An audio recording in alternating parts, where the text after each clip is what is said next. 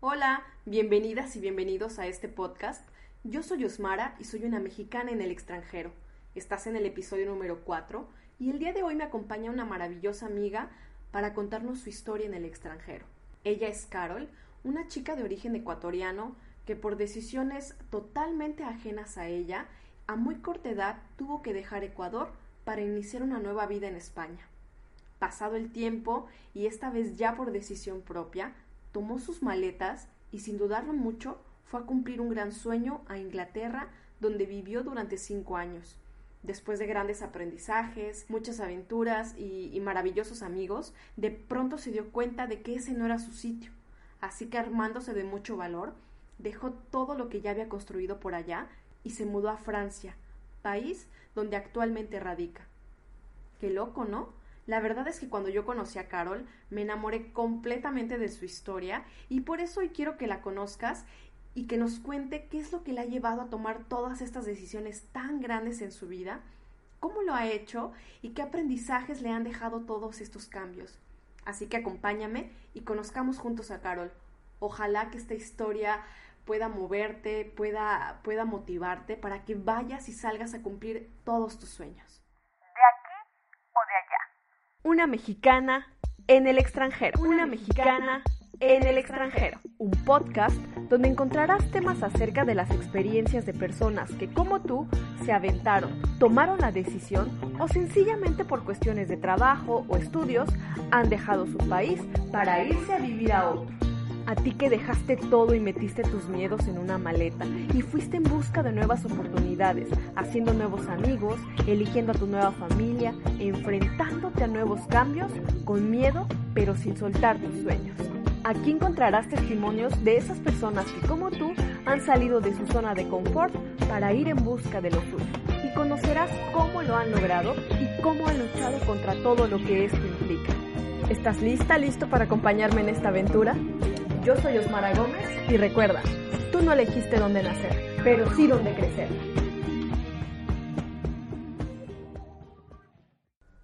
Bienvenida, Carol.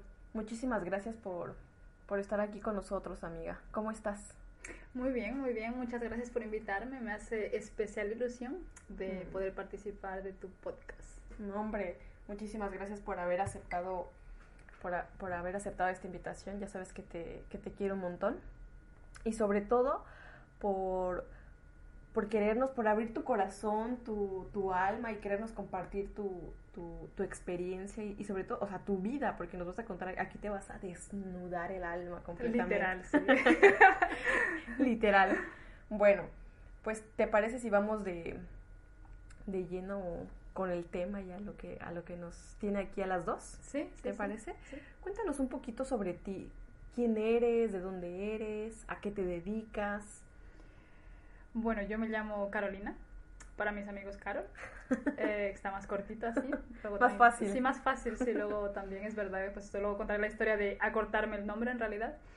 Eh, yo nací en Ecuador eh, y soy enfermera y parte de la razón por la que me he movido ha sido también mi profesión que me ha llevado pues eso por diferentes partes del mundo. Qué bonito. Una profesión aparte superhumana, muy pues esto muy muy de corazón, Sí, sí, sí, muy vocacional. Totalmente. Qué bueno. Oye, al inicio conté un poquito, muy en resumen, tu parkour, vamos a decir, sí. y, y, lo, que, lo que ha sucedido a lo largo de, de, de, tu vida, dónde te has movido, dónde has estado y demás. Y si no me equivoco, entonces, naciste en Ecuador, sí. te moviste a España, emigraste a, a Inglaterra y ahora estás aquí viviendo en Francia. Qué, qué loco, ¿no? Sí. Pero a ver, vayamos desde el principio. ¿Cuánto tiempo estuviste viviendo en Ecuador? Bueno, yo básicamente viví en Ecuador hasta que tenía más o menos um, 13, 14 años. Y luego mis padres trabajaban en, en, España, fue mi madre, mi madre ha sido la pionera, que siempre digo yo, ha sido mi madre aventurera, de ahí nos viene la vena aventurera a mí y a mi hermana.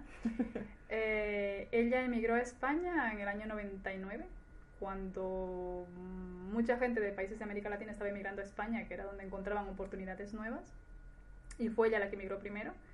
Eh, y un año después emigró mi padre.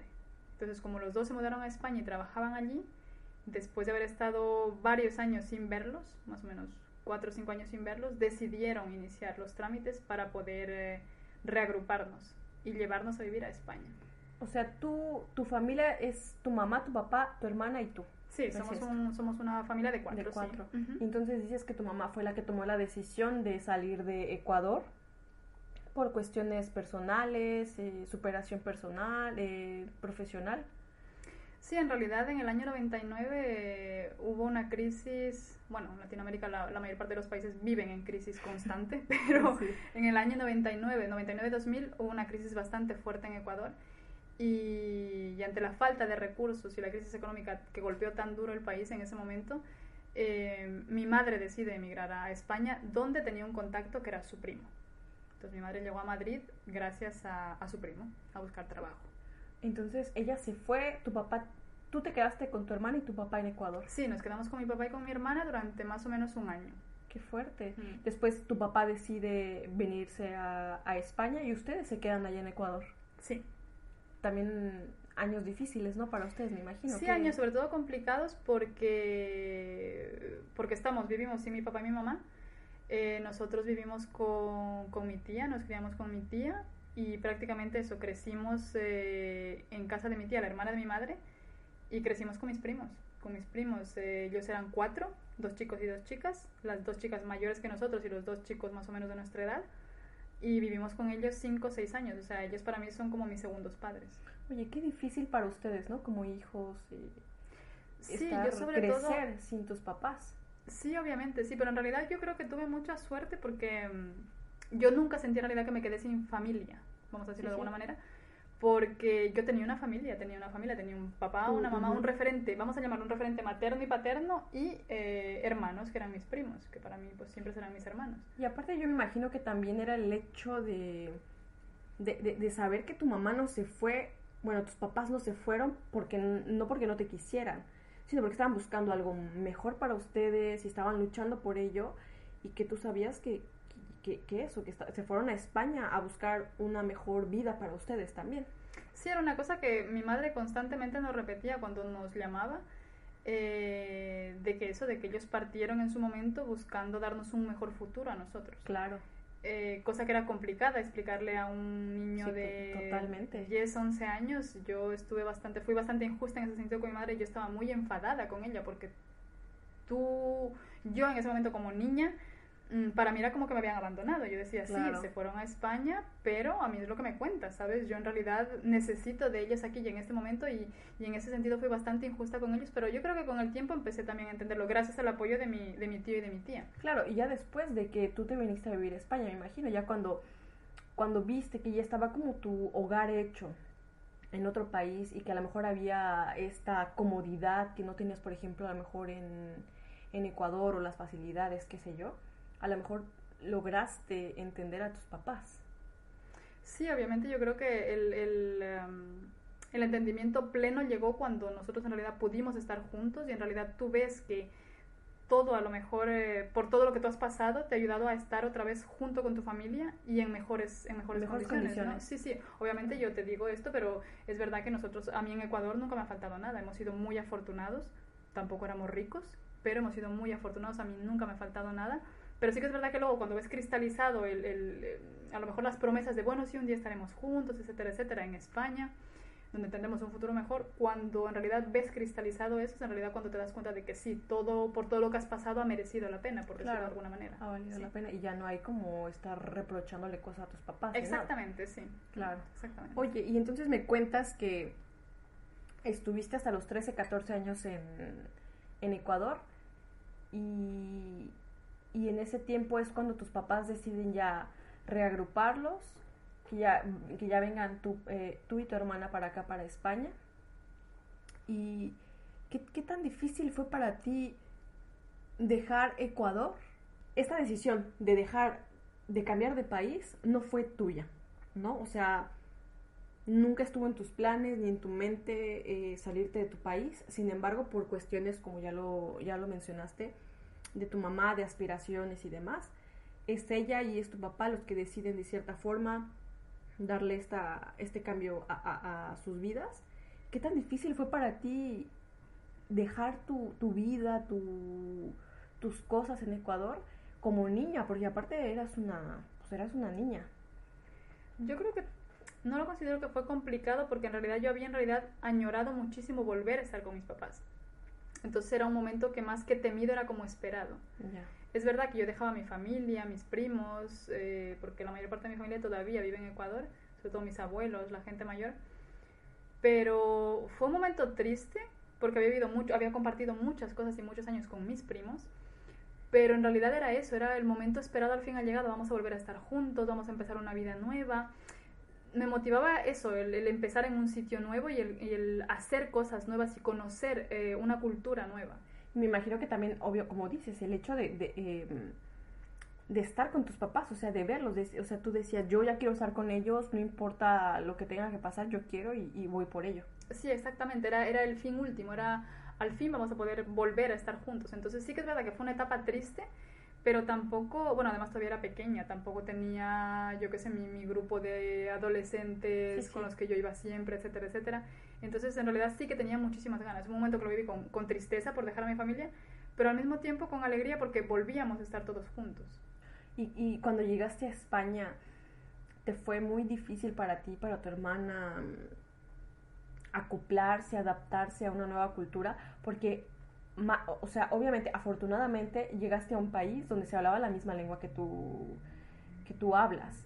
Sin embargo, creo que, que, el acento es diferente, que, que, las actitudes, la, pues la cultura es totalmente diferente. Me imagino que llegar a, España no sido nada, no fue nada fácil para ti tampoco. El integrarte a una nueva escuela, a tus nuevos compañeros. Que... Sí, fue, fue en realidad toda una aventura. Totalmente. Porque es verdad que yo siempre he dicho que era la ventaja de que hablábamos el mismo idioma. O era lo que yo pensaba. Porque obviamente los dialectos, las palabras, el contexto de depende qué palabras y de qué cosas. El acento para mí, cuando llegué fue el shock de que yo yo pensaba que hablaba español, pero es que los españoles hablan el español muy rápido. Entonces yo me encontré de repente en una clase de ciencia y tecnología, que fue la que, la que más, en la que más frustrada me vi yo, con el profesor que hablaba a mil por hora y yo diciendo, pero es que está hablando español o que está hablando. Entonces fue como, Dios. Entonces caí en la realidad de que sí, hablamos español, compartimos la misma lengua, pero es verdad que pues eh, varía, depende de qué zonas varía, aparte de que los acentos son diferentes, etcétera, etcétera. Pero sí, en realidad fue la dificultad los primeros meses sobre todo, eh, el poder acoplarme al ritmo y a la velocidad que ellos hablaban. Luego, pues, de comprender cosas en el contexto. Por ejemplo, mis compañeras me llamaban tía y yo decía, pero si yo no soy tu tía. cosas tan simples como eso. Y yo decía, pero ¿qué me estás contando? Yo no soy tu tía. me decían, no, es que aquí se dice así, no sé qué, tía, tal. Y claro, son cosas pequeñas, pero en el contexto yo decía, no, son, son cosas que me chocaban bastante. Sí que es verdad que, por ejemplo, los primeros días de, de instituto, porque nosotros íbamos al instituto ya, era mi madre la que nos iba a dejar al, al instituto. Y todo el mundo me veía como un bicho raro porque era, tú estás en el instituto, en la secundaria y te viene a dejar tu mamá al colegio. Y era como, sí, pero es que yo es que no me sé mover por aquí, ¿sabes? Y claro, mi madre se empezó a dar cuenta de que la gente nos miraba raro y fue como que, os dejo aquí en la esquina y luego os vais vosotros, ¿sabes? Yo me acuerdo que no quería ir al principal colegio y tal. Sí que es verdad que me ayudó el hecho de tener siempre a mi hermana al lado, porque mi hermana es muchísimo más desenvuelta que yo, tiene menos vergüenza, es más valiente que yo. Y em, en un momento dado, sí, me empujaba muchísimo y siempre ha sido mi apoyo. Es mi hermana menor, pero yo siempre digo que es la mayor. Ah, sí, sí. hasta que la, la, orientadora del instituto se dio cuenta de que dependíamos mucho la una de la otra, que pasábamos todo el tiempo juntas en el recreo, por ejemplo, y no nos relacionábamos con los otros, y nos prohibió salir juntas al recreo. Ah, y para mí eso fue horrible, fue como, tienes que moverte, tienes que interactuar con los otros, te guste o no. Entonces fue un proceso de adaptación bastante chocante en el principio, pero yo creo que fue bastante, mm, bastante lento en el sentido de que, pues eso, yo tuve que mentalizarme de que estaba en otro sitio, de que ya no dependía de mi hermana y de que tenía que hablar con las otras personas. Ya, oye, y, esta onda de, de tener que adaptarte a, a lo que dices, al idioma, al, a la forma de, en la que ellos hablan y adoptar las nuevas palabras, el acento y demás, porque a lo mejor pareciera para muchas personas que es como, a ver, te me relajas porque tú eres ecuatoriana y de, pronto vienes y ya me hablas en, con este acentito español y como onda en burla, ¿sabes? Pero yo ahorita que, por ejemplo, que yo ya estoy viviendo aquí en, en Francia, de, de, de pronto es como que a mi cerebro no le puedo decir, em, o sea, que esto no va o que no va, porque es lo que hablo diario, por ejemplo. Sí. Para ti, adoptar las nuevas palabras, el acento y demás, ¿diste ese paso inconsciente o conscientemente, por ejemplo? Yo creo que yo ese paso lo di un poco forzado, porque también es verdad que, que cuando yo me mudé ya tenía una edad y, y no es lo mismo mm, que una persona que tiene cinco años Sí. adquiera las formas o, o- o palabras o, o muletillas que una persona que pues ya tiene 13, 14 años y que pues yo siempre digo, la gente, me parece súper gracioso porque la gente siempre dice que yo tengo mucho acento español, pero yo creo que guardo mucho de mi acento de Ecuador. Sí, Para mí no tengo acento español. Mientras que mi hermana, por ejemplo, como se mudó más pequeña, ella tiene muchísimo más acento. Mi hermana sí. tiene un acento súper marcado de la región de donde nosotros nos mudamos, que es Huesca, que está en, en España, en la, en la comunidad de Aragón. Tiene un acento marcadísimo, es como si hubiera nacido ahí, pero porque era más pequeña. Claro, estaba... Entonces, sí que es verdad que con el tiempo fue un poco forzado empezar a llamar a la gente tía. Y yo decía, no, no, es que tienes que decir tía porque todo el mundo se llama aquí tía. ¿Y, y te empezó a salir natural o, o fue como... Fue un poco forzado, Sí, la sí. verdad. Fue bastante, bastante forzado, porque yo no le iba a decir a alguien, eh, oye, o chica, o muchacha, o tú, o... Era como un poco bastante forzado al principio. Luego es verdad que ya fluye, ¿no? Tú, tú vas hablando con la gente y es verdad que, pues eso, cuando tú estás en un medio que no es el tuyo, siempre intentas eh, adaptarte. Adaptarte. Exactamente, adaptarte y sobre todo pues intentar un poco hablar co- como habla la gente para obviamente intentar encajar, Encajar, también. sí, Entonces sí, sí, sí. que al principio fue un, un proceso forzado, diría yo, pero eh, con el tiempo sí que se convirtió en una cosa pues que te sale natural porque el medio te lo da. Sí, sí, y, y aparte, no quiero decir que estás obligada, pero sí. O sea, ya que estás ahí, pues es que no tienes opción. O sea, tienes que entrarle porque esto, o sea, no puedes llegar a imponer tus, Exacto. tus costumbres, Sí. o sea, no, tienes que llegar Sí, a sí. adaptarte y digo, a lo mejor no era algo que tú estabas buscando porque volvemos a lo mismo, eran tus papás, fueron tus papás los que los que dieron esta decisión, los que tomaron esta decisión. Sin embargo, obviamente como como ser humano, como pues esto que ya ibas a la escuela y tenías que integrarte a la sociedad, pues tenías que hacerlo, entonces ya no tenías como opción, vamos a decirlo. Sí, exacto, exacto, ¿No? sí. Oye, y a mí me causa un poquito de conflicto el, las conjugaciones, por ejemplo. Ah, sí, Eh, claro, en, sí. en el español de, de, de, España España, sí. y lo que hablamos nosotros, por sí, ejemplo. exactamente. Yo me acuerdo que una vez estábamos teniendo una conversación con una amiga y, y yo le dije, em, es que ayer, es que esta mañana comí, esta mañana desayuné y me dice, no, has desayunado. Y yo, por eso, desayuné. Me dice, no, es que si dices desayuné es como que hace cinco años que desayunaste. Y yo, no, no, es que desayuné esta mañana. Me dice, no, has desayunado entonces. Y yo decía, bueno, sí, he desayunado. Lo mismo, Y, sí, ¿no? y repetía como un loro, pero en realidad no, no, sabía por qué hacían la diferencia ellos. Y claro, luego me explicó mi amiga, me dice, si tú, dices, si tú utilizas el, el- el pasado pasado de desayuné, eh, es que hace, hace muchísimo tiempo. O sea, Nosotros puede ser cinco, un año, dos Exactamente, años. si nosotros utilizamos el, el pasado compuesto para una acción que has acabado de hacer tú, he desayunado. Y yo decía, sí, Está sí, sí, yo complicado. asentía, pero luego decía, no, no, es que no, es que, Es que para mí era lo mismo, sí, es que Sí, desayuné. y, y no entiendes como la diferencia, ¿no? Exactamente, sí, sí, sí, Sí, sí. Es bastante, por eso vuelvo y repito. Qué era- cómico. sí, a- hablamos español, pero es que en realidad son esos pequeños matices que si la gente, por ejemplo, de verdad te quiere ayudar a que tú hables un poco más como se habla en el medio, te corrige. Hay gente que Ujú. exactamente le, le da, Le da igual. exactamente Sí, sí, sí. sí. Digo, de todas maneras, entendían si lo sí, decías. en el contexto se entiende. pero o sea, como no que para ellos no era mm, Gramati- gramaticalmente correcto. totalmente. Y entonces, ¿viviste cuántos tiemp- cuánto tiempo en España? Nosotros llegamos a España en el 2005, agosto del 2005, que me acuerdo como si fuera hoy mismo porque yo nunca había pasado tanta calor. Y cuando nosotros eh, llegamos a Huesca, nosotros tomamos el tren desde Madrid para ir a Huesca, eh, yo sentí como cuando abres el, ¿sabes? la puerta del horno para ver si ya está la pizza, pleno agosto, España. Fue como, ¡ah! Verano, Dios, verano. esto es, o sea, nos vamos a derretir. Llegamos en 2005 y eh, yo viví en España hasta el 2015. Hasta el 2015. Sí. ¿Qué tan difícil fue para ti, por ejemplo, esta onda del clima que me dices? En, en- en Ecuador estabas acostumbrada a qué? En Ecuador nosotros venimos de, de Loja, que es una, una ciudad que está en la sierra, está en lo que es la cordillera de los Andes. Estamos acostumbrados al frío. Cuando íbamos a casa de mi abuela, que vive en la costa, eh, pasábamos calor, pero tampoco tanto. Exagerado. Exactamente. Entonces pasar de eso a las estaciones tan marcadas y a las estaciones de entremedias de primavera, otoño, etcétera, etcétera, fue bastante chocante. Sobre todo, yo diría que más que el calor, me impresionó el calor, pero lo que más sufrí en realidad fue el frío. Porque el frío es muy diferente. El frío, la niebla, eh, el viento, fue lo que más Sí nosotros te, sufrimos. sí te, sí te movió un poquito de lo que tú estabas acostumbrada en, sí, en cuanto al clima, por ejemplo. Obvio, de hecho yo me acuerdo que mi mamá nos lleva comprando ropa de invierno y yo decía, pero esta mujer, o sea, nos vamos a ir al Polo Norte. Gorro, bufanda, guantes, o sea, yo me sentía un muñeco de nieve cuando iba al colegio. Mi mamá, no, es que hay que ir bien abrigadas y tal, no sé qué. Claro, hasta que no llegó el invierno, invierno, yo no me di cuenta que en realidad necesitas ropa de invierno. Porque ya no digo, acostumbrada a nosotros en Ecuador aparte no tenemos estaciones marcadas porque estamos justo en medio, entonces no hay un ver hay a veces verano e invierno, pero ya está, ¿sabes? O sea, no hay estaciones tan marcadas porque Como estamos aquí. en la línea cero, exactamente. Entonces fue como fue bastante shock, sí, también en sentido pues eso, clima, climatológico, vamos a decirlo. Sí. Sí. Muy bien. Y, y, por ejemplo, para ser amigos, ¿qué tan difícil fue para ti?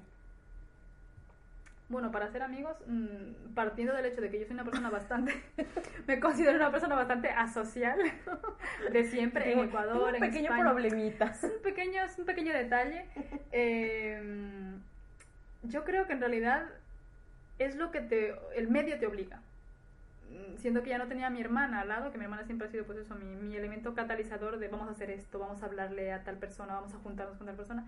Estaba sola ante el peligro y fue como tienes que hacerlo, tienes que hablarle a Tienes que aventarte. Exactamente. Y me acuerdo yo tan, eh, tan, tan tierna, tan eh, ingenua, tan todo, Tan inocente. tan inocente que les dije yo a unas chicas un día cuando salíamos a la hora del recreo, les dije, me acerqué, vencí mi timidez, según yo, entre comillas, y les dije, ¿puedo salir al recreo con vosotras? Porque ya no era ustedes, era Ah, sí, vosotras. vosotras. sí, yo. Y me dijeron, su respuesta fue, ¿pero tú eres tonta?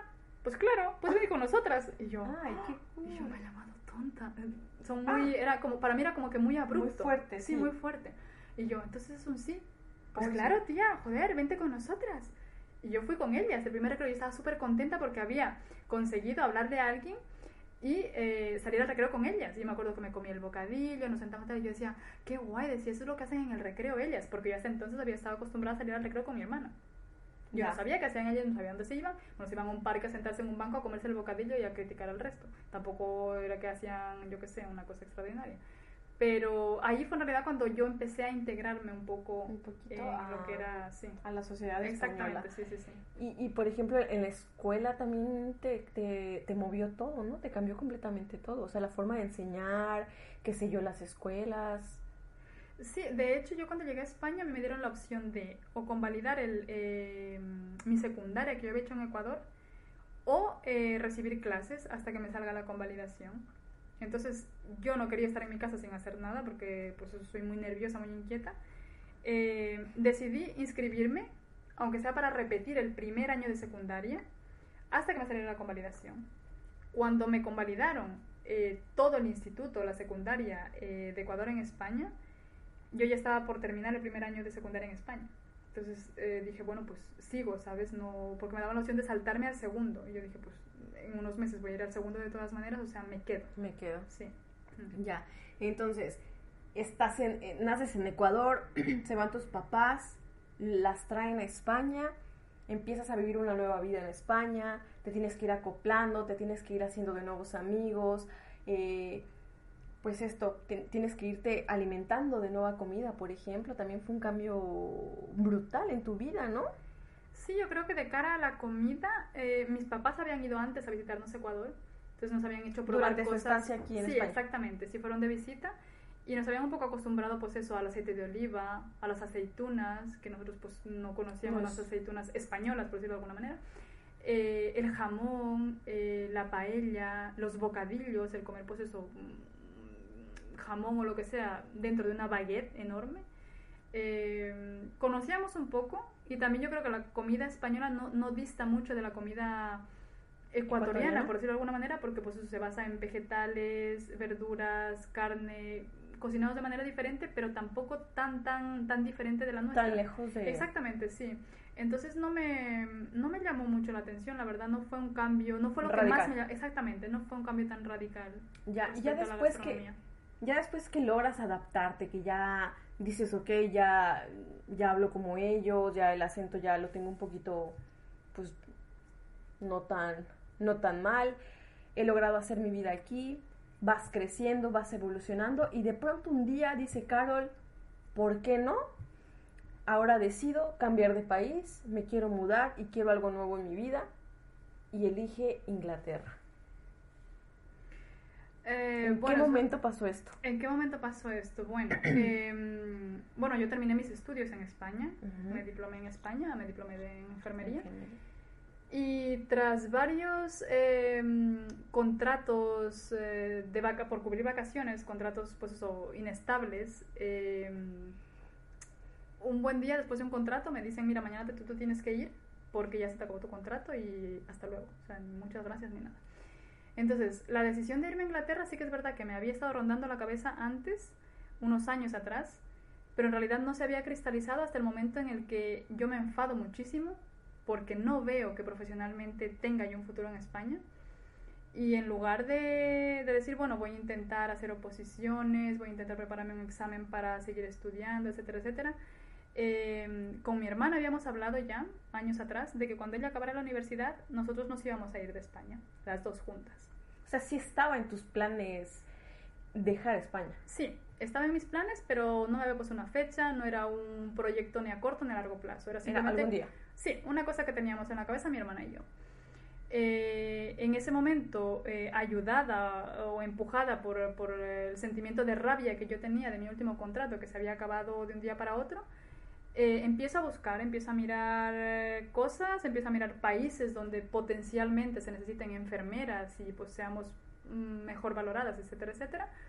Y entre mis tres sitios que tenía yo en mente eran eh, Australia, que lo descarté porque estaba lejísimos de mi casa, eh, Canadá, por las mismas razones, y luego estaba Inglaterra. Al mismo tiempo yo conocí una amiga que estaba ya trabajando en Inglaterra. Y un poquito más cerca, vamos a decir. Exactamente, un poco más accesible en, en el sentido de, bueno, si tengo unos días libres voy a, vuelvo a mi casa en avión, ¿no?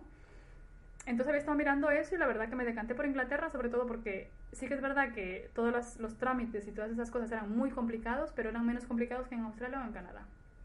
Y por proximidad también me decanté Claro. por eso. Salvo que, eh, pues eso, tú tienes unos planes y la vida pues te prepara otras cosas. Otras cosas. Tú pones, Dios dispone. Llega el Exactamente. diablo. Exactamente, sí, sí, totalmente. Yo había hecho un par de entrevistas para Inglaterra y en esto que estaba haciendo yo entrevistas y tal, mi hermana, que era tutora Erasmus de su universidad, que estaba A ver, una pausa ahí. Para los que no saben qué es esta onda de Erasmus, Sí, cuéntanos. Exacto, ah, sí. Ponnos en contexto rápidamente para que entendamos Exacto, qué bueno, es esta pues, onda de Erasmus. tú puedes ir a estudiar seis meses o un año en cualquier país de la Unión Europea. eh, Siendo europeo. Siendo Nada más europeo. Esta, esta cosa funciona entre europeos. Exactamente, si tú puedes ir a estudiar a hacer un, un Erasmus, en, eh, pues hay gente que se mueve por toda Europa y tú puedes ir a estudiar en otro país seis meses o un año y luego pues vuelves a tu país y, y es simplemente Esto es eso. mm, cuestión de estudios. Exactamente, sí. Ya. Entonces tu hermana era tutora de... Sí, mi hermana acogía la- a los Erasmus que venían de Italia, de Francia, de, de donde quisiera que vinieran ellos. Ella los acogía, les ayudaba a buscar casa. Qué amable tu hermana. Mi hermana es muy así, Qué- sí, qué- mi hermana sí. qué- qué buena onda. Es muy así, sí. Entonces... Nada eh, perdida. Sí, sí, sí, sí, totalmente. Eh, ella tenía unos planes y obviamente la vida tenía otros para ella. Mm, mm. Porque cuando hacía de tutor Erasmus conocí a un chico francés. Y mientras yo buscaba trabajo para irnos juntas a Inglaterra. Porque era el plan. Exactamente, era el plan de base. eh, ella decidió, pues eso, seguir su corazón, sus sentimientos, lo que sea, y se mudó a Francia. Why not? Sí. Entonces, eh, yo que había encontrado un trabajo para irme a Inglaterra, dije, bueno, he encontrado el trabajo, he aceptado, eh, sí, o sea, ¿por qué no? Y en ese momento, claro, nuestra promesa, entre comillas, se rompió, pero de alguna manera conseguimos llegar a un acuerdo que en un momento dado, cuando ella se iba a Francia y yo me iba a Inglaterra, el mismo año, en 2015, eh, dentro de unos años, la que estuviera mejor, donde sea que fuera, en el país que fuera, eh, la otra se movería para poder estar juntas. hablaban como en temas económicos, estabilidad emocional o no importaba. Eh, un poco de todo. Donde la, la, que fuera, la que estuviera más estable en, en, en varios eh, ámbitos. Sí, en varios ámbitos de la vida, pues eh, la otra se iba un poco a intentar mover si era, si era factible, obviamente. era factible. Sí. Oye, y, y, decides, me voy a Inglaterra por esta onda de, de lo del trabajo, por el orgullo, por lo que tú quieras. ¿Y alguna vez tuviste miedo de dar este paso? Por ejemplo, ¿hablabas inglés? Yo hablaba inglés, tenía un inglés bastante básico, básico por no decir nulo, que me acuerdo que mi amiga Sonia me ayudaba, sí, me ayudaba a conjugar cosas, porque es que yo la verdad que no era muy buena para los idiomas, o es lo que mi profesora de inglés me hizo creer. Ya, ya, ya, ya, porque eh, aquí quiero hacer un, pa un paréntesis, dice que no es buena y vamos, vamos para allá, vamos para allá, porque a mí no me vengas con estos chistes, por Exactamente, pero en ese entonces mi profesora decía que, que no era buena. ¿Y te la creíste? Sí, claro. O sea, mi, ya te digo, mi amiga Sonia me ayudaba a hacer las conjugaciones. El examen, los, los exámenes los pasaba justito con 5 sobre 10. O sea, yo me metí en la cabeza que era mala y que el inglés no era lo mío. En ese momento, yo creo que fue la rabia que me impulsó a decir, no, no, yo, si yo me quiero ir de aquí, porque es que yo no quiero trabajar aquí, aquí no se me valora, aquí no se me respeta, etcétera, etcétera. Estaba muy dolida. Fue la rabia la que me llevó a decir, bueno, sí, tú te puedes ir, que yo lo que siempre digo, no puedes tomar decisiones permanentes por sentimientos temporales. En ese momento el sentimiento temporal mío era la rabia. Y dije, cálmate un poco, tú te quieres ir, sí, pero necesitas un plan. Tampoco nos vamos a ir a lo loco. No, no nos podemos aventar así. Exactamente. ¿Qué edad tenías cuando tomaste esta decisión? Pues tenía 25 años y me acuerdo exactamente que tenía 25 años porque justo celebré mi cumpleaños y después pues eso me, se me acabó el contrato este del que me echaron sin darme ni siquiera las gracias. Y, y sentía que en, que en, mi cuarto de ciclo, siempre he sido yo una persona que siempre se ha, se ha preguntado probablemente demasiadas cosas de, de dónde vengo, qué hago aquí, etcétera, etcétera. Bueno, pues tuve yo crisis, la crisis de, 20, de los 25, que lo llamo yo. El cuarto de siglo. Exactamente, y dije, ¿por qué no? ¿Por qué no? Ya, ya he venido yo de Ecuador, aunque fue, no fue mi decisión directa. Dije, ¿por qué no? Y lo lograste, o sea, lograste estabilizarte. Exactamente, te adaptaste. Sí, sí, sí yo creo que, que, aunque siempre me considero una persona bastante cobarde, yo creo que en ese sentido fui valiente de decir, bueno, ¿por qué no? Es que no, no pierdo absolutamente nada. Si, si las cosas salen mal, bueno, siempre he tenido el apoyo de mis padres. ¿Qué puede salir mal? Si no, pues vuelvo a casa, ¿no? Que no, no para, mí no, para mí no era la opción, porque yo la verdad que no me proyectaba ni me veía en un futuro quedándome en, el, en la ciudad donde vivía yo siempre, con la misma gente, yendo a los mismos sitios. O sea, si eres como eres, como de estarte moviendo, ¿no? Sí, sí, sí, sí, me gusta mucho, siempre he dicho que yo he criticado un poco a la gente que, que se queja de la permanencia, de la continuidad, de la rutina, de, la, de las costumbres, pero yo creo que en el fondo yo también soy un poco reacia a, a eso, a, a permanecer. Sí, sí. Y entonces te, pudiste, te pusiste a trabajar en, en el idioma desde España y, y, y, sacaste un diploma, hiciste alguna... Sí, me puse, mi hermana en ese tiempo estaba estudiando inglés porque lo necesitaba para terminar la carrera y me apunté a su misma academia me apunté a su misma academia y me saqué el nivel B1, que en el ah. marco europeo pues es un nivel conversacional, que puedes comprar sola, que puedes coger el bus sola, etcétera, etcétera. O sea, no, no me fui, ya te digo, no me fui a lo loco. Sí, sí, o sea, sí te, sí te aventaste y te preparaste, ¿vale? Exactamente, o sea, hace falta pues sobre todo tener un plan, uh -huh. tener un plan y sobre todo ser consciente de cuáles son tus puntos fuertes y tus puntos débiles. No puedes decir, mira, mañana hago la maleta y me voy y ya está y que sea lo que Dios quiera. Sí, la aventura está muy bonita, la aventura te, te da esa emoción y ese de te anima, no sé qué voy a hacer, pero a ver, sabes, con, con los pies en la tierra un poco, pues hay que prepararse. Y ya, aparte yo creo que tú eres una mujer muy, esto, como de muchos planes, o sea, tú no dices eh, nada más porque sí o porque se me ocurrió lo voy a hacer, o sea, es sí, pero además, o sea, ya se me ocurrió, pero tengo que crear un plan, tengo que organizarme porque si no, si no sale, tengo que tener un plan B. Y si sale, también tengo que tener otro plan para ver a dónde voy, cómo voy a hacer y demás. Eres como así. Sí, soy un poco bastante, bastante metódica, más de lo que me gustaría. Porque la verdad que me gustaría un poco ser un poco más espontánea, más relajada. llevar, más relajada, sí. Pero la verdad que soy una persona que le gusta, soy bastante controladora, no sé si es positivo o negativo, pero sobre todo también si me depende. La, sí, también depende, pero sobre todo si me iba a jugar de voy a salir de mi zona de confort, voy a empujarme a una nueva aventura, voy a hacer algo nuevo. Uh -huh. Yo creo que era necesario de, de, de sentarme a exactamente, de sentarme a pensar qué voy a hacer, cómo lo voy a hacer, qué recursos tengo, de qué dispongo, etcétera, etcétera, etcétera. Entonces, siempre lo vi necesario de prepararme antes, antes de dar, el, paso, dar sí. el paso. Sí que es verdad que a veces me lo pensaba demasiado, Claro. pero yo creo que es una cosa, son decisiones que, que no se puede tomar a la ligera, creo yo. Tenías, tenías 25 años cuando dijiste yo me voy de aquí, quiero irme a trabajar a Inglaterra. ¿Pediste algún consejo a tus amigos, a tus papás? ¿Pensaste en ellos? ¿O es, digo, no está mal, pero para muchas personas es como que egoísta, ¿no? Tú pensaste en ti y en tu porvenir. ¿Pensaste en algún momento en tus papás, en lo que dirían?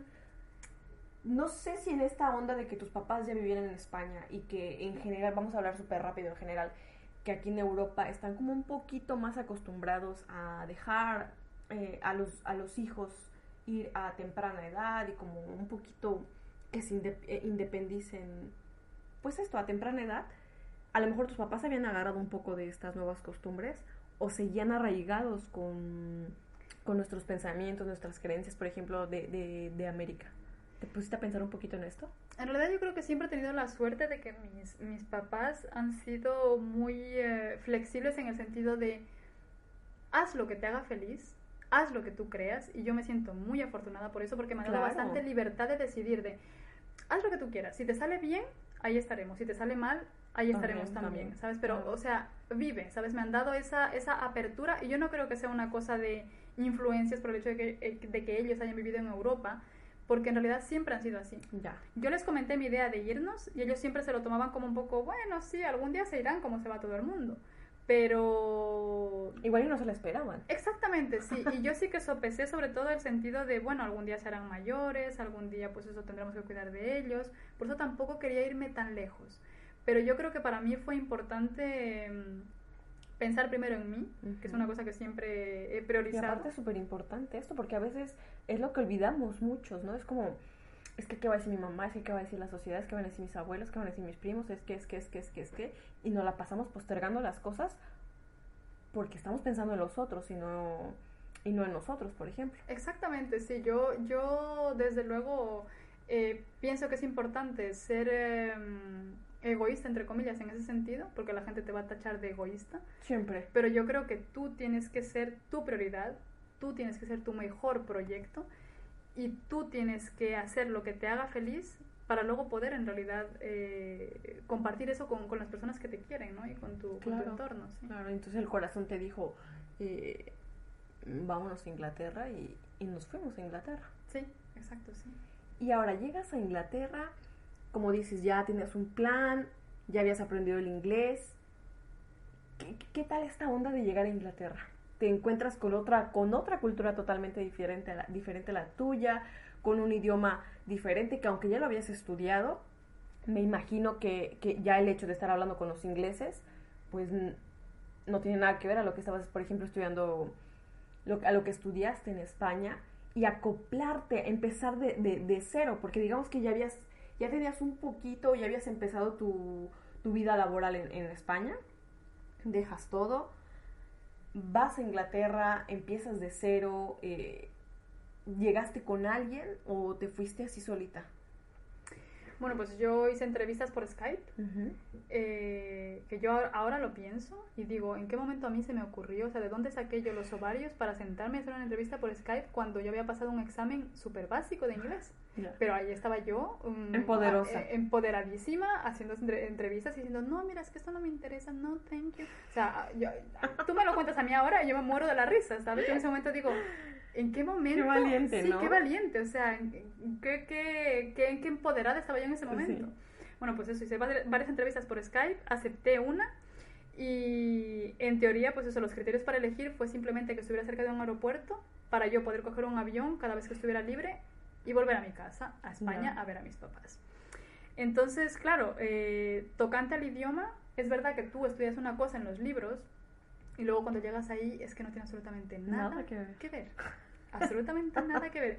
Y yo decía, "Ah", y yo he venido aquí aprobando un examen, o sea, yo llevo a venir aquí sin, sin B1. aprobar un examen, sí, o sea, de ahí la importancia que yo digo, o sea, son decisiones que sí, que es verdad que hay que tomarlas con el corazón, pero también tienes que ser consciente de tus recursos, de tus puntos fuertes y de tus Ujú. debilidades, o sea, hace Y falta prepararse. claro. Exactamente, exactamente, Sí, sí. sí. O sea, fue un proceso de adaptación bastante, bastante interesante y cómico si quieres, porque tú lo entenderás cuando, cuando viniste aquí a Francia. O sea, no yo cuento cada cosa que yo digo, yo podría escribir un libro de Ya, las ya, cosas de que las me han pasado, de las aventuras, de los malentendidos del idioma, etcétera, etcétera. Sí que es verdad que yo cuando llego a Londres, porque yo llegué a Londres, donde estuve un tiempito con mi prima, con Cristina, que me acogió y tal, que, está- que vivía ahí con su novia en ese entonces, que me enseñó en realidad Londres y me enseñó pues eso, a, a- a conocer la ciudad, a amar la ciudad, porque yo amo Londres. Eh, tuve la suerte eso de llegar a su casa. Y luego, pues eh, yo tenía una fecha para empezar mi contrato en un, en un pueblito a las afueras de Cambridge y yo me tenía que ir ya. Entonces, me, pues eso me tocó irme después de estar un, un tiempito en Londres, me tocó irme y, y volar sola, por decirlo de alguna manera, a... Porque dejas a tu prima. Sí, Dejas exacto. a tu prima y ya te vas tú a vivir sola. Exacto, sí, sí, sí. Me esperaban para empezar mi contrato. Sí, sí, ¿Qué tal? exactamente. Y, sí. y- y empezar a trabajar en Londres. Wow. Qué. En- en- sí, en Cambridge, bueno, en, Sí, sí, sí. donde me iba Bueno, en- trabajo, sí. ¿qué, qué tal? Bueno, pues fue, fue eso, fue también eh, toda una aventura, fue un reto para mí, pero yo creo que es importante que tú te, te creas tu propia historia. Yo decía, bueno, yo ahora soy enfermera aquí en, en Cambridge y yo soy enfermera en Cambridge. O sea, créete tu propia historia, o sea, mm, sea, sí te cuéntate tú- plantaste. sí, sí, sí, sí, o sea, cuéntate tú el cuento de que tú estás aquí y has venido aquí y ahora eres enfermera aquí. Desaprende un poco todo lo que has aprendido en España, en Ecuador o donde sea, y ahora estás aquí y afronta este reto, pues eso, de la mejor manera posible. Tus sentimientos. O sea, es que de verdad me llena de orgullo. Es como me emociono cada vez que hablo con personas así como tú que, que de la nada dicen, bueno, no estoy a gusto aquí, me voy, dejo todo y, y- y voy a empezar una nueva aventura. Sí, bueno, tú te emocionas, tú te emocionas, pero hay gente que a mí pues me tachó de loca, de Claro. no, pero es que te puedes quedar aquí, te puedes-". Hubiera sido el camino fácil. Yo siempre digo que yo odio las cosas fáciles, Fáciles. lo Sí, sí. odio. Pero mira, es como esta, justamente, ya que estamos rodeados, por ejemplo, de personas que les encanta moverse, que, que, que- que les gusta descubrir y sobre todo que te enamoras de estas cosas, de, de, de- de sentir en el estómago esa- estas maripositas de lo Exacto. nuevo, de no sé a dónde voy, pero yo voy, tengo mi plan, no sé si va a funcionar, no sé si va a funcionar, pero yo Exacto, quiero y voy por ello. Qué, qué bonito, qué bonito es esto. Y de verdad que me llena mucho de orgullo, por ejemplo, verte a ti y, y- y decir, ¿cómo lo, o sea, qué ovarios, como tú dices, cómo lograste adaptarte? Porque ya no era, aparte de adaptarte al país, a la lengua, a la cultura y demás, era ahora a- en lo laboral, porque te fuiste a trabajar. Sí, claro, o sea, tú, tú me lo cuentas así, yo digo, "Ah, qué emocionante, ¿no? Pero yo, yo no era consciente, yo no soy consciente, yo no lo veo como una proeza de, ay, sí, te fuiste aquí, qué valiente y tal. A lo mejor yo estaba loca y dije, va, yo me voy, o sea, yo cojo mis cosas Pero y me mira, voy. o sea, porque no es lo mismo irte de, o sea, ir a un país nuevo por el hecho de irte, por ejemplo, como turista. Vas, lo disfrutas, lo gozas y todo esto, pero tú fuiste a, a, pues esto, a vivir y empezar de cero a trabajar y, y no tenías, no sé, tenías dónde vivir, tenías... La verdad que fue, fue una aventura porque yo me fui con una agencia que me prometieron un sitio donde vivir, que yo cuando llegué al sitio no estaba. O sea, tuve que vivir prácticamente dos semanas en un hotel gastando de mis ahorros. Y en libras. Y en libras, exactamente. Luego, pues eso, súmale eso al cambio. Y, y fue, pues eso, fue, fue llegar a lo inesperado. Fue, fue, bueno, ahora ya estoy aquí. O sea, tira para adelante con lo que tienes porque tú has elegido venir aquí, porque ha sido tu decisión, tu venir decisión. aquí. Y tú solita levantarte y palmaditas en la espalda y vámonos. sí, sí, sí, sí. Y la, la frase era, la frase que tenía siempre en mi cabeza era, Carolina, tú puedes. Carolina, tú puedes. Tú vas a poder con esto, esto no puede contigo, tú tiras para adelante, pase lo que pase. Y vamos con todo. Yo creo que eso también fue una parte de, de, mi, de mi parte orgullosa, Sí, que sí. digo yo de, no, no, yo estoy aquí y esto tiene que salir, sí, porque sí. O sea, mi parte testaruda de, de tiene que salir era así, o sea, yo estoy aquí ahora y pues me tuve que buscar una casa eh, para empezar a trabajar cuanto antes, etcétera, etcétera. Pero yo te digo, o sea, en ese momento yo me di en realidad cuenta de que estaba yo sola, de que si me pasaba algo, de que si yo tenía algún problema, o sea, No era, había nadie más que era, tú. sí, exactamente, era yo sola conmigo misma, o sea, contaba conmigo y ya está. Y cuando, cuando, cuando tomaste la decisión eh, de irte para, para Inglaterra, ¿estabas consciente de todos estos cambios que estabas a punto de vivir? O sea, de que ibas a empezar de cero, de que tenías que adaptarte a una nueva cultura, de que, de que ibas a estar tú sola, que ibas a estar tú y tú, tú para ti. Sí, yo creo que por más que te prepares eh, psicológicamente para este cambio, porque es un cambio bastante... Para mí yo siempre digo que fue una terapia de choque. abrupto, súper abrupto, porque si a mí me preguntas, yo odio el frío. En Inglaterra hace mucho frío. Yo amo el sol. Solo en Inglaterra tampoco que haya mucho. Ni lo conocen, ¿no? Adoro comer. La gastronomía tampoco es que sea "Ah". top. Ya. Entonces fue como, ah, ¿cuál es el lugar del mundo al que tú no te irías a vivir nunca? Inglaterra. Ah, pues Ah, yo me bueno, voy. ahí me voy. Sí, ahí me ¿Por voy yo. no? ¿Sabes? Fue como terapia de hecho que fue, pero qué bruta, o sea, Doña ¿dónde? Contreras. Sí, sí, en plan, no, es que yo me quiero probar al 50%. No, no, yo al 100. Yo me voy a un sitio Al mil donde vamos. hace mucho frío, donde no hay sol y donde se come fatal. Porque ¿Cómo, la- cómo la, ¿Cómo viviste esta onda del, del, del clima? Porque como dices, o sea, a ti te gusta el sol, allá no hace sol una Sí, bueno, vez al año. estado y sabes que Sí, pues sí. eso, se ve el azul, pero el sol no bueno, te calienta. que aparte yo, déjame te cuento que yo tuve la oportunidad de ir en, en verano, entonces todo el mundo me decía, vas a pasar la bomba en, en Inglaterra porque el, el sol no va a estar tan fuerte y demás. Y déjame Sí. te digo que yo viví 38, 40 grados en Inglaterra, que no es normal, por ejemplo. Exactamente. Entonces, frío, frío, frío, casi al final de mi, de mi, de mi estancia en Inglaterra, sí. pero tampoco fue extremo. Sin embargo, o sea, sé, porque he leído, porque he visto que en Inglaterra el sol, bueno, lo ven una vez al año. Exactamente, sí, sí. Fue eso, fue bastante, bastante choque. Yo me acuerdo que cuando yo iba a trabajar, eh, en el trabajo me decían la cebollita.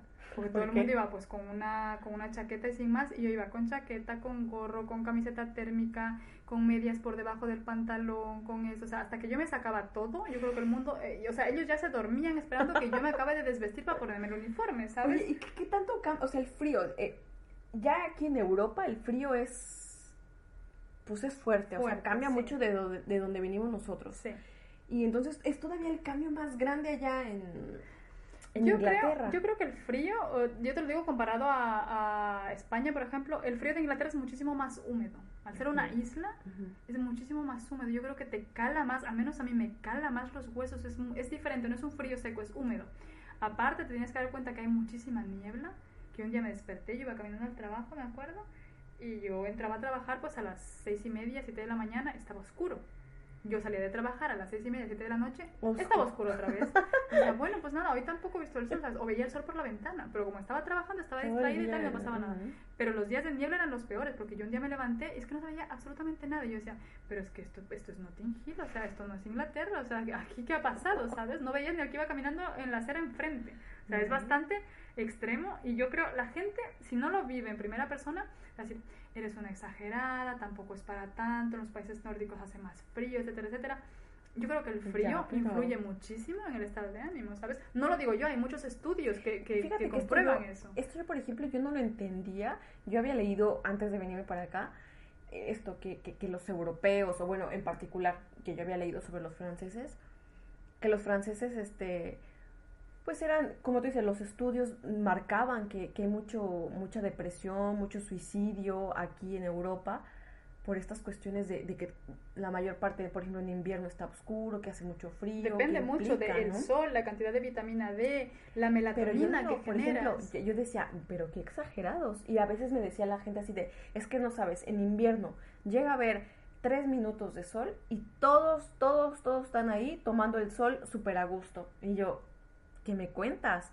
O sea, yo conozco el frío, oíla, a la mexicana, yo conozco el frío, que el sol da todo el día, como, ¿por qué se ponen así? Pero no, o sea, ya que estás aquí dices, "Ah, hasta ahora yo veo el sol y ya abro mi ventana y yo, Dios mío, o sea, que me caiga el sol en mi cara y por favor, que, que, que me hace falta. Por eso te digo, hasta que no lo vives en primera persona. Yo me Claro. acuerdo cuando llegué a Londres, eh, era noviembre, y había un día, un día hizo sol, y estaba con mi prima, y yo iba a mi prima en la parada del metro, pues eso, antes de meternos a la boca del metro, que se, re- se arremanga las cestas así, y se pone para que le dé el, el sol en los brazos. Y yo diciendo, ay, por Dios, qué vergüenza la pobre. Y yo, ¿pero qué haces? Y me dice, no, es que tú no sabes lo que esto es sol, es un poquito de sol. Y decía, qué exagerada. Claro, luego yo a los pocos meses, cuando volví a España, yo hacía lo mismo. Claro, claro, claro, porque no te das cuenta, no valoras las cosas, eh, lo, das por sentado todo lo que tienes, Exactamente, ¿no? sí. Por sí. ejemplo, yo en México, yo decía, pues todo el tiempo hay sol, todo el tiempo hay como pues, Está un bien, clima ¿no? normal. Sí. para mí, un clima normal, solecito, frío, pero tampoco exagerado. Y Sí. llego aquí, me hace falta todo y yo, Dios mío, pero ¿en qué momento, en qué me metí aquí, no? Sí. Oye, y allá en, allá en Inglaterra durante tu estancia, ¿cuánto tiempo viviste allá? eh, ¿Viviste en, Yo en viví Inglaterra? casi cinco años. El primer año contaba los días y las horas, era como que si, si hubiera estado en una prisión, que mis, mis amigos que vivieron conmigo No estabas contenta al te lo pueden garantizar. Me decían, ¿cuánto tiempo llevas aquí? Y yo, un año, dos meses y tres días. Era como... Tres "Tan- horas y media. Tan mal lo estás pasando aquí, es que parece una prisión. Yo decía, bueno, no, porque en realidad decidí yo venir aquí y tal, pero sí, sí, el O primer sea, te, año te sobre comas- todo- te comiste como la idea de yo decidí y ahora me aguanto. Exacto, esa era mi, mi parte orgullosa de, no, no, tú has venido aquí, tú no vuelves a España ni de coña, tú te aguantas Tu y, tú- orgullo. y tú tiras para, la- para adelante. Sí, era mi orgullo de, no, no, yo he venido aquí y aunque no esté a gusto, aunque yo sepa que este no es mi sitio, aunque no me guste, aunque pase frío, aunque coma mal, etcétera, etcétera, yo me quedo aquí por mis huevos, hablando mal, vamos. Porque sí, sí, sí, porque sí. la adaptación te costó trabajo entonces, ¿no? Me costó sobre todo eso, diríamos principalmente por el clima, que es bastante, hace bastante frío, la verdad. Y sobre todo gris, ¿sabes? sí. Ya a veces no hacen tanto frío, pero es que el hecho de que el día esté gris, no te apetece hacer nada, etcétera, etcétera. Es que Yo sí me acuerdo, influye, ¿no? Exactamente, influye muchísimo en tu estado de ánimo. Yo siempre digo que para, para irte a cualquier sitio tienes, tienes que tener la cabeza muy bien amueblada. Y yo me acuerdo que, que yo, mi frase era, no, hacemos esto cuando haga sol. Y mis compañeras, Ya. Sí, claro, cuando haga sol. Entonces, yo, una, una de las cosas que aprendí en Inglaterra es amar la lluvia y los días grises. Porque es que si esperaba yo hasta que salga Sí. el sol, era como imposible. En plan, no, es que no vas a hacer nunca nada. Aprendí a comer helado en invierno. Aprendí eso, a, a apreciar más los días de Mm, sol. mm, mm, mm. Pero sobre todo eso, yo creo que la adaptación fue más dura de cara al clima, a, a la distancia un poco social que, que tienen los ingleses de, bueno, si yo te saludo, que me acuerdo que la primera vez que saludé a alguien, mi impulso fue de quererle dar dos besos, que son diferencias culturales, y me extendió la mano diciendo como que, no, tú A ver, chiquita, a ahí. mí no me besas. Sí, sí, en plan, no me toques, y yo, "Ah, que no se Sí, dejan sí. tocar. O sea, son, son cosas culturales que, que siempre han estado allí, que nunca se me, se me van a olvidar, pero sobre todo eso, el clima, eh, las diferencias culturales. La eh, comida. La comida, obviamente, Sí, sí. o sea, o sea, A mí me disculparán, o sea, los, el, eh, Inglaterra muy chula y todo lo que tú quieras, pero bueno, gastronómicamente tampoco es que digamos... "Uf". Tienen influencia de aquí y de allá, pero en realidad no tienen un, un- un plato Una identidad, suyo, una sí, sí. identidad gastronómica. No, es que, es que no, la tienen. No, A mí me disculparán, pero... no la tienen, sí. No, Yo terminé, por no hay. ejemplo, amando mucho el, eh, el English breakfast, que es pues eso, el... eh, Pues normal, porque, sí. porque aparte se come en todo el mundo. Sí, Es claro, como- está rico, ¿sabes? Es en plan, era la curiosidad de, bueno, voy a empezar a probar cosas de aquí para ver si está bueno. A ver qué me gusta. Pues de con 10, qué me pues dos cosas que me gustaban, sí. ¿Y en qué momento dices, bueno, ya llevo cinco años aquí, ahora ya no, ya no quiero estar aquí, quiero moverme, y por qué no, me voy a Francia? Era un tema de, de no estoy feliz, de no me encuentro, de necesito algo, o, o, qué te movió, o por qué te decidiste por Francia. Eh, bueno, el tema de... Siempre había estado un poco respecto a la promesa que nos hicimos con mi hermana de cualquiera de las dos que esté mejor, que se mueva donde está la otra. Eh, tenía mucho que ver, era una cosa, pues un run que tenía yo en la cabeza. Yo sabía que mi hermana estaba muchísimo mejor que yo aquí. En todos los ámbitos. Profesionalmente hablando, Inglaterra ha sido mi top, top, top. Y obviamente ningún otro país creo que lo pueda superar porque la verdad que eh, avancé mucho, evolucioné mucho profesionalmente hablando. Es un país al que siempre le estaré agradecida. Es una relación rara porque yo siempre digo es una relación amor-odio. Con Inglaterra. Exactamente, sí, esa es la relación que yo tengo con Inglaterra. Entonces, eh, mi hermana siempre había estado aquí diciéndome un poco, como invitándome a venir, ¿no? Yo, pues eso, hacía yo idas y venidas, eh, Inglaterra, Francia, y siempre me decía, ¿por qué no te vienes a vivir aquí? Vamos a estar las dos juntas, vamos a estar bien, etcétera, etcétera. Y era una idea que sí que me rondaba la cabeza, pero que no estaba materializada, ¿no? Y como yo te digo, soy una persona para muchas cosas bastante racional, yo decía, no puedo dejar mi trabajo, ¿no? Sí, O claro, sea- porque también tenías, o sea, antes de la promesa que tú tenías con tu hermana para, para regresar un poquito y ponernos como en contexto, tu hermana y tú tenían la promesa de, mm, de que se van a ir juntas a Inglaterra de, de- de un inicio. Sí, Después, tu hermana en su trabajo esta de, de Erasmus y demás, eh, conoce a su novio sí, y ella decide venirse a vivir a Francia por, por, por- por su novio. sí. Fue esto. Tú te vas a Inglaterra, haces tu vida, triunfas y demás, y llega el momento en que dices, me voy con mi hermana. Fue, fue lo que lo que sucedió con- en esta onda de, de seguir como la promesa. Sí, yo creo que aparte de que, de que yo tenía la promesa que me rondaba en la cabeza, fue, fue eso. Yo llegaba a un punto de inflexión en Inglaterra que me daba la oportunidad de seguir creciendo profesionalmente, de postular por un puesto todavía más alto del que yo tenía eh, fueron muchas cosas, fue circunstancialmente muchas cosas. Profesionalmente yo era muy feliz allí, estaba eh, en el top del top. Estable. Estable, sí, estable económicamente, podía viajar, tenía mi dinero, era independiente, etcétera, etcétera, estaba muy bien. Pero en realidad mm, no era feliz allí. Tú, o sea, tú como mujer, como Carol, decías, algo me falta aquí. Sí, no soy exactamente, me falta algo y no soy feliz. Entonces, eh, alguien me dijo una vez que pues eso, que tú en tu vida tienes tres pilares, ¿no? Que tienen que marchar bien, que es la familia, el trabajo y luego el amor. Mi familia yo siempre sabía que estaba allí. Eh, el trabajo me iba bien. No te voy a decir que me faltaba amor porque tenía muchísimo amor de mi familia, etcétera, etcétera. Y de los nuevos amigos que habías Y de los nuevos amigos que había hecho, exactamente, o sea, pero había algo que me faltaba. Entonces, yo me acuerdo que un día, no te sé decir exactamente qué día fue, yo me levanté y vi por la ventana, por primera vez en mucho tiempo veía yo el cielo azul, que yo dije, ya, bastante es. Y... Por fin. Exactamente, y me hice la pregunta, ¿tú quieres realmente hacerte vieja en este país? ¿Quieres envejecer aquí? Y la respuesta fue súper rápida, la respuesta fue no. Qué fuerte. Y aparte, o sea, esta decisión, qué, qué valor, de verdad, te lo reconozco y digo, wow, te lo aplaudo. Porque como dices, económicamente estabas estable, tenías tu casa, tenías tu carro, tenías tu vida ya, digamos, hecha. Y de pronto dices, no, yo no me veo aquí. O sea, gracias por todo, fue una experiencia maravillosa, pero yo no quiero envejecer aquí. ¿Cómo se toma esa decisión y dices, pues yo dejo este puesto, no quiero ni que me aumenten eh, el sueldo ni, ni cambiar de posición, yo lo que quiero es dejar esto y ahora me cambio de país y empiezo de cero? Porque esto implica, te cambias de país y no ibas a venir a trabajar de lo que estabas haciendo allá, No, mucho obvio. menos en la posición en la que estabas. Obviamente, sí. ¿Cómo, ¿Cómo se toma esta decisión? ¿En qué, o sea, qué te, qué te motiva? ¿Cómo, ¿Cómo lo haces? Yo creo que en Inglaterra yo siempre diré que, que, que, pues eso, que me pasaron dos cosas muy buenas, que fue encontrar un trabajo, yo siempre he dicho que es el trabajo de mi vida, el trabajo que yo tenía, y otra cosa que, es, que fue encontrarme a mí misma.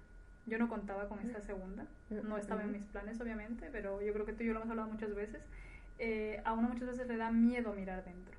Entonces, eh, por X circunstancias y por, por la soledad, que yo pensaba que yo amaba mi soledad, pero en realidad yo la amaba de una manera positiva, pero en realidad cuando vi dentro de mí encontré muchísimas cosas que no me gustaron y, y caí en picado y ya- fue un, un proceso, todo un proceso de reflexión, de conocimiento, de, de despertar de conciencia, De interiorizar. de interiorizar muchas cosas, que yo creo que el proceso fue necesario y yo tuve que estar allí para, para poder pasar ese proceso.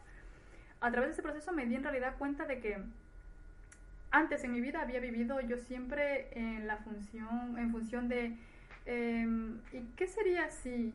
¿Y, y qué hubiera sido si?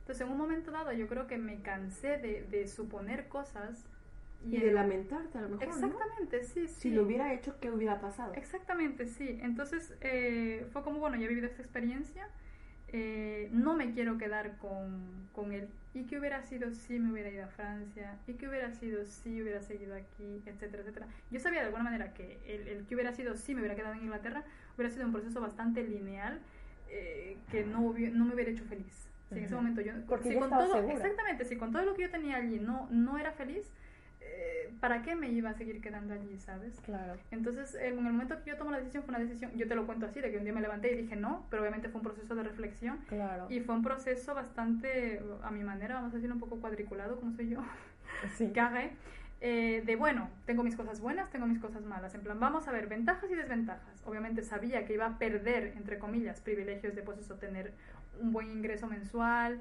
mi autonomía con el coche, mi casa, mi independencia, poder viajar, poder comprarme lo que me dé la gana, etcétera, etcétera Esta entrada económica, uff. estaba dispuesta a perder todo eso por encontrar un poco más de tranquilidad, por estar en un sitio en el que yo pudiera empezar de cero y sobre todo por poder estar cerca de mi hermana y si en algún momento ella decide- decidía, decidía tener familia, pues eso por ver crecer a mis sobrinos, por estar un poco más a su lado y un poco por mantener la promesa, que era en realidad lo que lo que, Lo que, habíamos- había, lo, lo lo que habíamos hablado. hablado, sí. Entonces tu hermana, o sea, es tu top, ¿no? O sea, Sí, mi hermana has- para mí- Tu hermana y tú son una misma. Sí, mi hermana para mí, eh, yo siempre digo, primero estoy yo y luego está mi hermana y obviamente luego están mis padres, que los quiero muchísimo. ¿Y pero y, y mis gatos, sí, cuando tenía mis gatos yo. pero sí, sí, sí, o sea, soy, soy primero yo y luego está, está mi hermana, porque yo siempre diré que yo a mi hermana la he conocido, pues eso, en- a mi hermana la llevo conociendo todas las vidas que he vivido y, y es así, es, es una complicidad absoluta, es, es, es mi, mi otra mitad, mi hermana. Totalmente. Bueno, ahora estás en Francia, un cuarto país a tu lista de, de, de vivencias, de experiencias. Digo, has viajado muchísimo también, pero, pero a lo que voy es que es el cuarto país en el que te avientas a vivir, en el que decides empezar otra vez de cero y sin que te importe absolutamente nada. Qué, qué loco. Te, te vuelvo, te vuelvo a, a- a- a poner la misma pregunta que hace rato. ¿Hablabas francés cuando dijiste, bueno, ahora me voy a Francia? No, pas du tout. Pues sí, una, pues eso, ya, ya, ya sabes cómo soy yo un poco, pues eso, no, no hablaba nada de francés, no había aprendido nunca francés en la secundaria. Ni estaba en tu lista ni de... estaba en mi lista de idiomas a aprender, ni absolutamente nada, o sea, cero, cero, absolutamente cero. Pero otra vez, pues eso, pues en mi proceso de tengo que tenerlo todo controlado, que la verdad que, pues eso ahora es como que fluye un poco más, eh, ya no soy tan controladora como antes. Eh, bueno, un poco sí.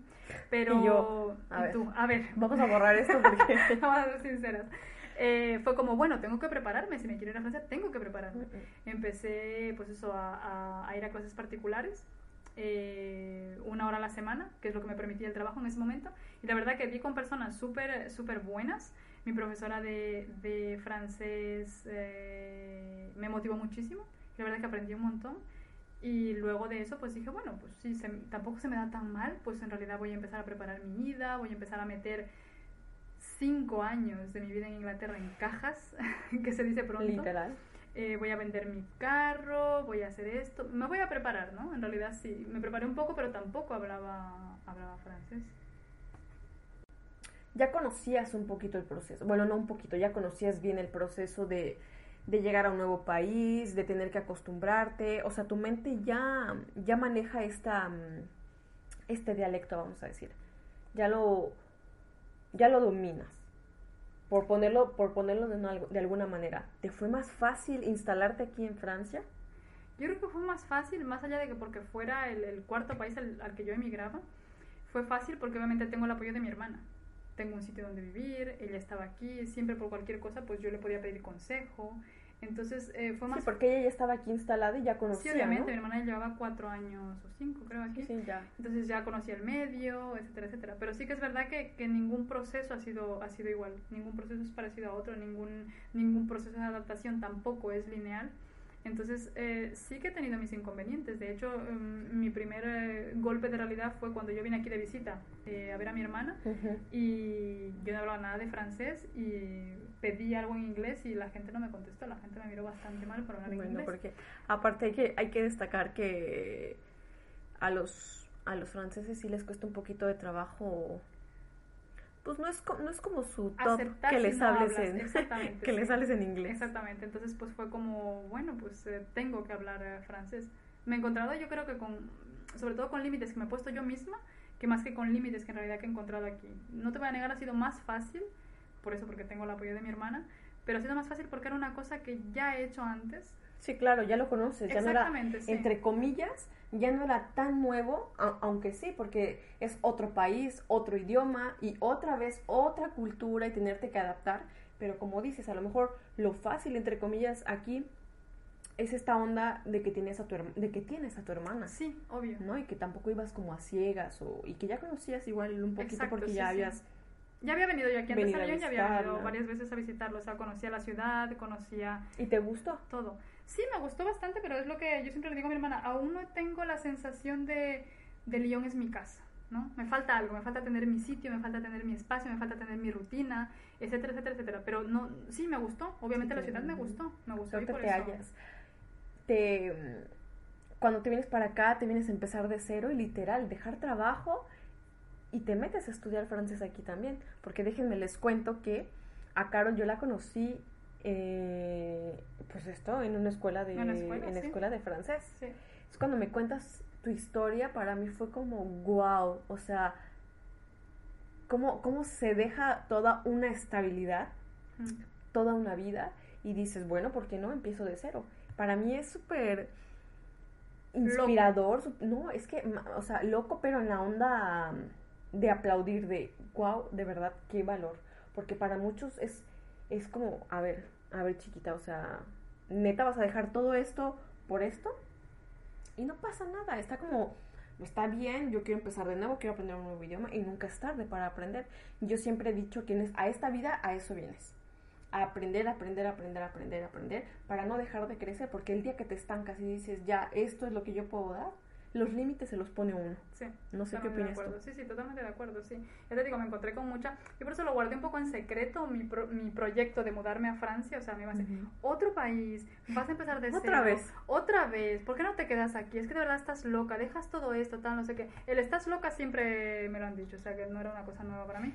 No te, no te causa No me causa sorpresa, no me causa novedad, no me frena, obviamente. Entonces era, estás loca, vas a dejar esto, etcétera, etcétera. Y yo, bueno yo creo que me prometí a mí misma hace muchos, muchos años hacer cosas que a mí de verdad me hagan feliz. Qué bueno, la verdad es que, y, aparte es que, que, estar plena, estar cumpliendo con tu, yo no sé si con el propósito de tu vida, pero al menos con estas ganas, con esto que, que, que, nace de tu corazón, por ejemplo, estar haciendo lo que tú quieres, sí, como tú quieres. Sí, obviamente, sí, pero ya te digo, me costó bastante, eh, sobre todo seguir la intuición antes que, o sea, priorizar sobre la intuición y sobre el sentimiento antes que sobre la razón, porque yo soy una persona que soy bastante... Sí. a veces... sí, ah, confirmas, ¿no? Bastante racional pues eso, que le cuesta bastante dejarse un poco llevar por la intuición y tal, pero yo creo que a lo largo de los años también he ido aprendiendo y me ha enseñado eso mucho de que si en realidad yo sigo mi intuición y, voy con, con, la idea que yo tengo que a mí me hace feliz. Con el corazón en la mano. Exactamente. exactamente Llegas a, lugares maravillosos, ¿no? Que más que estar cuadrado y decir, no, es que esto es lo que me deja, por ejemplo, económicamente. Exactamente. Y que al final dices, por ejemplo, a lo mejor tu caso en Inglaterra, que sí había dinero, sí había estabilidad, sí había todo, pero no te llenaba el 100. Exactamente, sí. Yo creo que hay que ser lo suficientemente, eh, no sé si valiente es la palabra, o, loca o insensata para decir no es lo que me hace feliz y poder decir no a eso y decir sí a otra cosa. Qué, qué valor, de verdad. Entonces, dificultades para ti aquí en Francia en cuanto a adaptación, en realidad no has tenido. Yo creo que no, por, en el sentido de que yo también veo que los franceses y los ingleses son bastante parecidos. Entonces, no, para mí no, es un, no ha sido un choque cultural, por decirlo de alguna manera, fuerte, ¿no? ¿Te, te, has, te has, adaptado Yo creo que aún estoy en proceso. Ahora, también te digo una cosa. Yo te digo que he venido aquí por mi hermana, pero también te quiero decir, soy un uh, sinceros, honestas. Sí. honestas eh, si aquí hay vino y queso, o sea, yo ya soy feliz. Pero, pero ¿qué, qué, más pides, no? O sea, aquí no necesitamos tampoco que Exactamente. Y hay, un poquito más de eso que en Inglaterra. O sea, yo dije, yo voy a ir de cabeza. Totalmente. Una mujer aventurera que, que, le encanta, que no le gusta la, la, rutina. Así es como yo tengo a Carol. E, e, ¿Es esta, es esta la, la realidad? tu concepto, o sea, la forma en que me ves es interesante porque yo, yo siempre... Que... Extrovertida. Extrovertida, sí, sobre todo tú me ves a mí extrovertida, ¿no? es gracioso como te, como te ve la gente, ¿no? Y cómo me veo yo misma. Yo me considero una persona bastante, bastante tímida. Siempre he sido más observadora que habladora, siempre lo digo. Pero luego sí que es verdad, y tú lo confirmarás, que yo cuando, cuando cojo confianza, mm, pues eso, ya luego ya no hay quien me calle. Ya. Entonces, claro, no sé, a lo mejor soy, soy introvertida o tímida al principio, pero luego, pues cuando, cuando estoy a gusto, cuando encuentro gente con la que conecto, la verdad que soy bastante extrovertida. Eh, yo siempre he criticado de alguna manera el hecho de, de, que hay mucha gente que yo siempre escucho que no, es que a mí me, no puedo con la rutina, odio la permanencia, etcétera, etcétera, etcétera. Yo decía, pero qué tontería, ¿no? A lo largo de todo este proceso en el que aún estoy, ¿no? Que es parte de mi vida, me he dado cuenta que yo soy igual. O sea, yo... Como en tu día a día. Exactamente. En mi, en mi, rutina diaria yo necesito eso, tener una rutina, porque ya te digo, para algunas cosas soy bastante carré necesito tener una rutina, pero sí que es verdad que en mi vida en general eh, me gusta eso, lo, lo, inesperado, me gustan los cambios, me gusta muchísimo aprender una cosa nueva cada día, o sea, en realidad eso que yo critico o que odio en los otros, que es la permanencia, es una cosa que también me mata a mí, o sea, yo me aburro muy fácilmente de las cosas, entonces yo necesito estar cambiando constantemente, ¿sabes?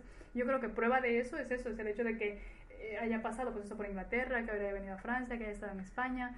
Eh, yo creo que es parte de eso, yo creo que es parte de, está en mí, está en mi personalidad, que no... Igual y, y, y más allá de, de, de, de, a lo mejor lo dije mal, de ser extrovertida, eres como una mujer de carácter, una mujer de, de hechos, de, de yo quiero esto y voy por ello, o sea, entrona, ¿no? Porque eh, eso es lo que... Yo tampoco... Bueno, mi perspectiva, sí, porque... exactamente, es interesante tu punto de vista porque yo no me veo así. Bueno, ya, no te ves así, pero me dices, bueno, nada, me fui a vivir a Inglaterra cinco años, casual, y bueno, y ahora estoy en Francia. Sí, sí, Tranquila. sí, sí, sí, o sea, es gracioso, es gracioso porque yo no lo veo así, ¿sabes? Pero bueno, sí, yo siempre que pues lo relativizo, cuando miro atrás y veo todo lo que he hecho, la verdad que sí, eh, sí, estoy, Pues sí, estoy una mujer muy de, entrona. de lo que he hecho. Que, sí. que, que aparte es, fíjate, es como, no triste, pero es como, ¿cómo no nos podemos dar cuenta? Y digo, me cuento también porque, bueno, no ya, valoramos, ya me conoces. no valoramos, no valoramos el camino todo que lo que, hecho. claro. Entonces de repente volteas y dices, a ver, espérate, pues sí es cierto, o sea, no ha sido fácil, me he metido en no sé cuántas circunstancias medio no, no, no fáciles y, y estoy haciendo. Y de repente dices, bueno, y estoy donde yo, donde yo quiero estar, no donde me han dicho que tengo que estar, por ejemplo. Exactamente, Entonces- yo creo que, que eh, cada uno con su proceso y con su Claro, sí. con su trayectoria, pues eso, luego al final te vas dando cuenta que, que la, la protagonista de tu vida, eh, pues eres tú, Pues eres la que toma las decisiones, eres la que haces y deshaces y pues eso, la que vas conduciendo, ¿no? Un poco Sí. tu, Tu destino, tu- tu Exactamente, vida. sí. Oye, ¿y te gustaría algún día mm, instalarte en algún país? Hace rato me decías que, que pues igual aquí en Francia como que te como que te hace falta algo, como que te ves o necesitas estar en, en algún otro país. Igual al- en algún momento de, de este podcast haremos la continuación de la vida de Carol viviendo en seis países más. La no vida de. Carol. va mucho. Pero ¿eh? ¿te, te, te ves viviendo en algún otro país o sueñas, tienes algún país en la mira que dices, ahí es donde yo quiero pasar el resto de mis días? Eh, ahora mismo, en este momento, no. Yo Ahorita creo es que sí, ahora es Francia. Yo creo que me- eh, he aprendido un poco a, o estoy intentando vivir un poco en el instante presente. Entonces, eh, yo creo que de momento me quiero enfocar eso. Estoy aquí, tengo muchísimas cosas aún por aprender aquí. Tengo, tengo muchísimo que descubrir de mí misma aquí en este país. Entonces, quiero enfocarme en eso. La verdad que sí, soy una persona que se mueve mucho. No te digo que en un futuro no me gustaría instalarme, yo qué sé, en la India, en Tailandia, en una, No, esto no, así no, mucho más exótico, más de espiritual, más exactamente. Pero de momento no, de momento yo me, yo me veo aquí. Y yo creo que la estabilidad también, yo creo que no es... em, la estabilidad no te la da un sitio, ¿sabes? Yo creo que te la da la idea de a lo mejor haber conseguido, pues eso, eh, un, un estado de ánimo o, o- o un sentimiento de que, yo, de que tú digas yo estoy estable, pero contigo mismo más que en un lugar, ¿sabes? Ya, mira, qué bonito, qué bonito porque la verdad es que yo lo, ve- yo lo vería más como en el asunto de estabilidad, pues esto, quedarme en un país o en un lugar o en una ciudad o qué sé yo, pero bueno, también... Pero sí, yo creo, que, yo creo que en un futuro me, me estableceré en algún lugar porque no tenemos, vamos a tener 20 años eh, todos los días, Todo el te quiero tiempo. decir, o sea, sí. Sí, sí, sí. ¿Cómo, ¿Cómo haces para salir de tu zona de confort? ¿Qué te motiva a, a aventarte y decir, bueno, voy por, por eso, voy por lo mío? Yo creo que es el, el, eh, el hecho de que, como te he dicho antes, no me gustan las cosas fáciles, a mí me gusta el desafío. A mí me dices, puedes ir por este camino recto y llegas antes y yo te digo, no, no, no. a ver, a ver, a ver. A ver. No, yo quiero el camino mm, con culebras, tigres, arañas y no ¿Por sé qué no puedo ir por ahí? Sí, o sea, yo voy ¿Qué- por qué ahí. hay ahí? Exactamente, y la gente, no, pero estás loca. A mí me empuja mucho el desafío. Me gusta muchísimo el desafío, eh, algo complicado, algo difícil, eh, los cambios, el aprender algo. Entonces, Te digo, eres una mujer entrona. eso es lo que me gusta a mí de, por eso, o sea, eso es lo que me empuja a mí a salir de, de mi zona de confort, de, no, es que, o sea, ya, ya estoy aquí, o sea, que me, yo te he dicho antes, o sea, me aburro muy fácilmente de las cosas, entonces yo creo que eso va con mi personalidad y es eso, o sea, necesito hacer algo, al- necesito estar constantemente en movimiento. Mi hermana en casa me dice, pero siéntate, para, o sea, siempre estás maquinando algo, haciendo algo, recogiendo esto, haciendo, no te canses, Sí. y yo, no, lo que me cansa es estar parada. Eh, No, no hacer nada, Exactamente. ¿no? Se- exactamente. Sentirte a lo mejor, no sé... Sí, yo siempre digo que yo soy un puñado de nervios. sí. Oye, ¿qué compartirías con todas aquellas personas que, que tienen ganas de hacer algo diferente, de, de montar un nuevo negocio, de emprender, de, de, irse a vivir a otro país, de, casarse, de irse a vivir con el amor de su vida, de empezar algo nuevo y para dejar todo aquello que, nos marca la sociedad y que nos dice que está mal, romper con eso, hacerlo y sobre todo hacer lo que nos dice nuestro corazón, seguir nuestro instinto y bueno, esto ir eh, eh, en busca de, de nuestros sueños. ¿Qué, ¿Qué, les dirías a estas? ¿Qué nos compartirías de toda tu experiencia, de todo lo que has vivido durante todos estos años de, de cambios? ¿Qué, ¿Qué, qué, les dirías a, a, esas personas que nos están escuchando ahorita, por ejemplo? Yo creo que les diría principalmente que, que, que merece la pena, que es verdad que el miedo o la incertidumbre siempre va a estar presente cuando tú tomas una decisión, pero yo creo que es importante que sobre todo, eh, aunque, aunque tengan miedo, tengan primero un plan, tengan un proyecto en mente, tengan claro qué es lo que quieres, porque si tú no sabes hacia dónde, hacia dónde quieres ir, es muy fácil que te pierdas en el camino. Sí, sí. Entonces, sobre todo que, que eso, que, que, que, enfoquen, que tengan un, un plan en concreto y que luego pues eso, vean cuáles son sus recursos, cuáles son sus puntos fuertes, sus debilidades y sobre todo que lo hagan, que se atrevan, porque es que merece muchísimo la pena. Claro, aventarse, esa Exactamente, es la, esa es la clave. arriesgarse. Ve Arriesgarse, porque en realidad la vida son dos días. Estamos aquí hoy y mañana a lo mejor, ¿sabes? No, no estamos, ¿sabes? Estamos de paso, o sea, ¿por qué no? Mi hermano tiene una frase que siempre dice, el no ya lo tienes. O sea, ve por el sí. Ve por el sí. Totalmente. ¿sabes? Bueno, pues muchísimas gracias, Caro. De verdad, eh, esta plática um, me hizo conocerte aún más.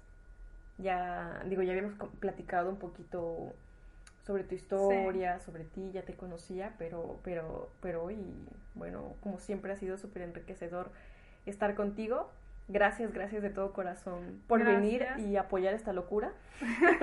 gracias a ti por invitarme. Compartir tu experiencia y ojalá que que la gente que lo escuche, las personas que están ahorita sintonizando esto, les llegue, les motive y digan, bueno, pues si ella pudo, porque si ella puede, todo el mundo puede. Esta es la realidad. Exactamente. Los límites los ponemos nosotros y ya está. Si dices que no puedes, pues no puedes. Sí. Y, y, y, no hay más. Si, si dices voy por todo y yo puedo, también va a ser así. Puedes y vas por todo. Exacto. ¿No? Sí.